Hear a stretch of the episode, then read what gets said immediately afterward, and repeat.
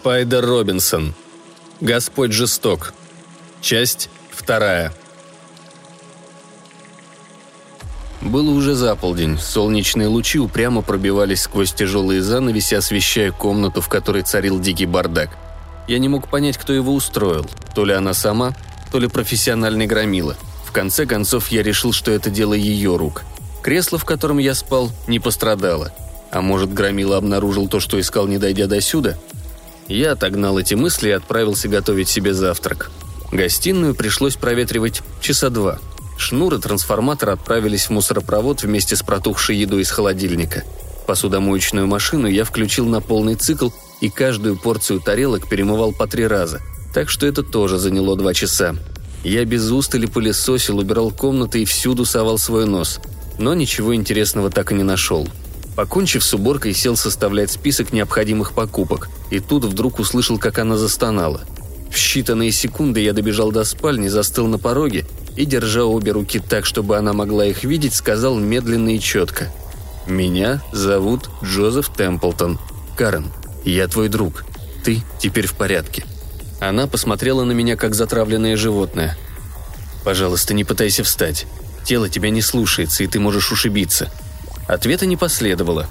«Карен, хочешь поесть?» «У тебя противный голос», — с каким-то отчаянием произнесла она. Ее собственный голос, кстати, оказался сиплым. Она явно не могла пошевелить ни рукой, ни ногой. Я сказал, что сейчас приду и пошел в кухню. Там поставил на поднос чашки с прозрачным крепким бульоном и очень сладким чаем и положил гренки без масла и крекеры. Когда вернулся, Карен лежала, уставившись в потолок. Я поставил поднос, поднял Карен и помог ей облокотиться на подушке. «Выпить охота». «После еды», — любезно кивнул я. «Ты кто?» «Мамаша Темплтон. Ешь». «Разве что суп. Гренки не хочу». Она выпила полчашки бульона и немного чаю. Я не хотел, чтобы она переедала. «А теперь гони выпивку». «Сию секунду». Я отнес поднос обратно на кухню, написал, что еще необходимо купить, вынул из машины последнюю порцию посуды и положил в духовку замороженный бифштекс себе на обед. Когда же вернулся, она крепко спала. Отащила бедняжка страшным. Кожа до кости, если не считать груди и вспученного живота. Пульс был четкий. По современным стандартам она, даже находясь в прекрасной форме, не могла бы считаться привлекательной. Так, средней паршивости девчонка. Талия слишком толстая, шея короткая, ляжки крупноваты. Лицо Трудно составить впечатление о лице исхудавшего, лежащего в отключке человека. Но вообще-то подбородок у нее квадратный, нос чуть крючком, а голубые глаза слишком малы и широко посажены. Одухотворяясь, она могла быть красивой. Любое лицо может стать вдруг прекрасным, но даже первоклассные гримерши не в состоянии сделать Карен хорошенькой. На подбородке я заметил давнишний синяк.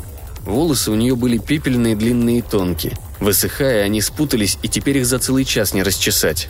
Бог наградил Карен великолепной грудью, и это меня расстроило. В нашем мире женщины, у которой грудь главное ее достояние, приходится несладко. Из таких мелочей складывалась картина, способная привести в уныние даже толстокожего носорога.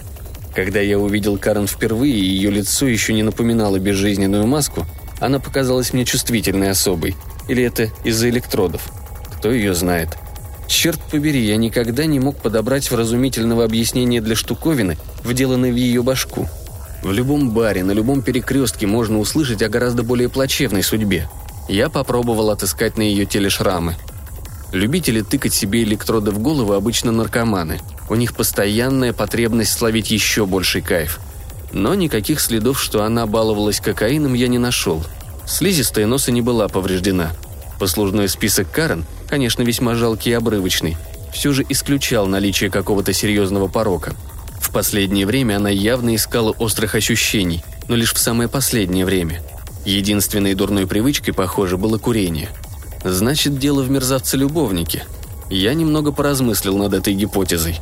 Ну, предположим, какой-то страшно жестокий сукин сын насадил ее на крючок, как форель, просто так, желая поразвлечься – Такое не под силу случайному визитеру или даже желанному гостю. С этим человеком надо жить под одной крышей.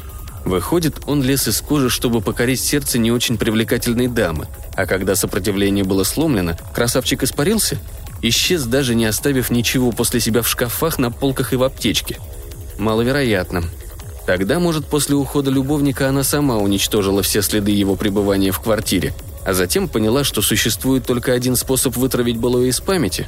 Нет, не верилось, что хозяйка, которая все делает тяп-ляп, способна вдруг повести себя так толково. Тут я вспомнил свое первоначальное предположение. Что, если в спальне устроил погром профессионал? И кровь застыла у меня в жилах. А вдруг она не горе-хозяйка? Допустим, развеселый садюга неожиданно возвращается, чтобы еще немного порезвиться напоследок, и, как и я, застает ее в гостиной. Там и оставляет. Однако через пять минут я расслабился. Этот вариант тоже не подходил. Да, конечно, в роскошном доме, где живет Карен, в холлах почему-то нет телекамер, но именно поэтому богатые жильцы наверняка как-то замечают, кто сюда приходит. Проживи он тут хоть немножко, и ему уже не замести следов, можно даже не стараться. Да и потом, подобные монстры – существа весьма редкие и в своем роде уникальны. Любят совращать невинных девушек. Карен не в его вкусе. В этот момент я опять зашел в ванную, и мои сомнения разрешились. Поднимая стульчак, чтобы помочиться, я увидел на обратной стороне надпись фломастером.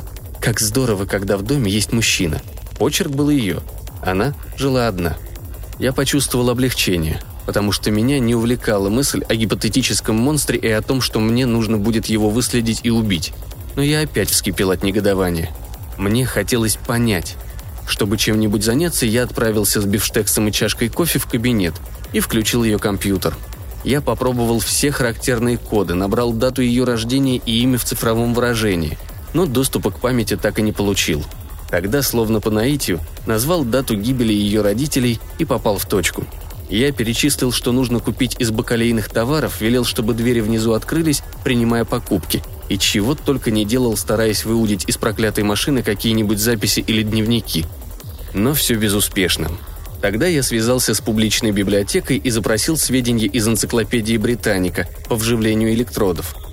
Меня отослали к статье «Самостимуляция мозга».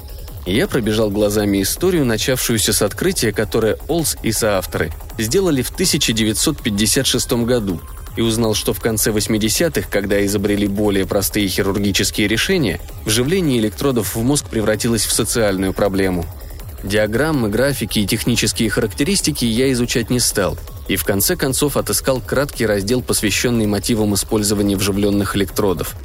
Да, об одной группе людей, для которых это характерно, я и впрямь не подумал. Неизлечимо больные. Неужели это так? В ее возрасте? Я пошел в ванну и просмотрел все рецепты. Никаких сильных болеутоляющих средств. Вообще ничего более серьезного, чем антиаллергические препараты – Живи мы в то время, когда люди пользовались не видеотелефонами, а обычной телефонной связью. Я бы попробовал выудить какую-нибудь информацию у ее лечащего врача, да и то неизвестно с каким результатом. да, проверить эту гипотезу невозможно. Вполне вероятно, я прав, даже наверняка. Но почему-то у меня осталось чувство неудовлетворенности. Я заказал компьютеру игру «Сквош в четырех стенах» и убедился, что могу выиграть. Я чуть ли не наслаждался жизнью, когда вдруг услышал ее крик. Да и не крик даже, а так. В горле-то у нее соднило. Впрочем, мне хватило и этого. Выбегая из комнаты, я уже знал, в чем дело. Кончилось действие местного обезболивания, пролежни на спине и ягодицах дали о себе знать, и она проснулась от боли. Вообще-то это должно было случиться раньше. Спрей рассчитан лишь на несколько часов. Я решил, что ее система чувствительности ослабла из-за перегрузки. Пролежни были ужасные, наверняка останутся шрамы.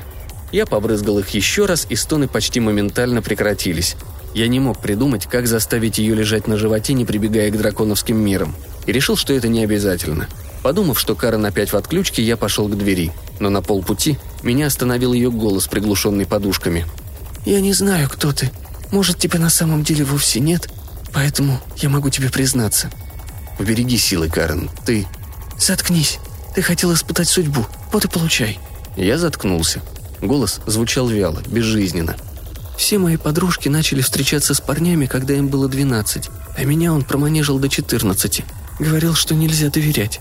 Томми зашел, чтобы вытащить меня на танцы, и он устроил Томми черт знает что. Мне стало так стыдно.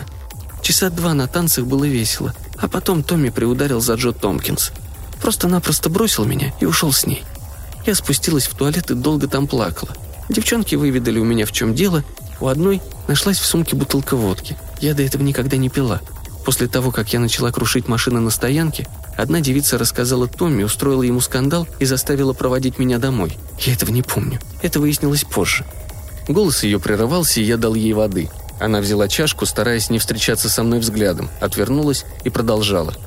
«Все же Томми каким-то образом умудрился доставить меня домой. Я уже была в полной отключке. Он, видно, конец перепугался и не осмелился отнести меня наверх. Томми положил меня на кушетку, бросил мои трусики на коврик и ушел. Я помню, как лежала на полу, и все лицо у меня болело. Он стоял надо мной. «Шлюха», — сказал он.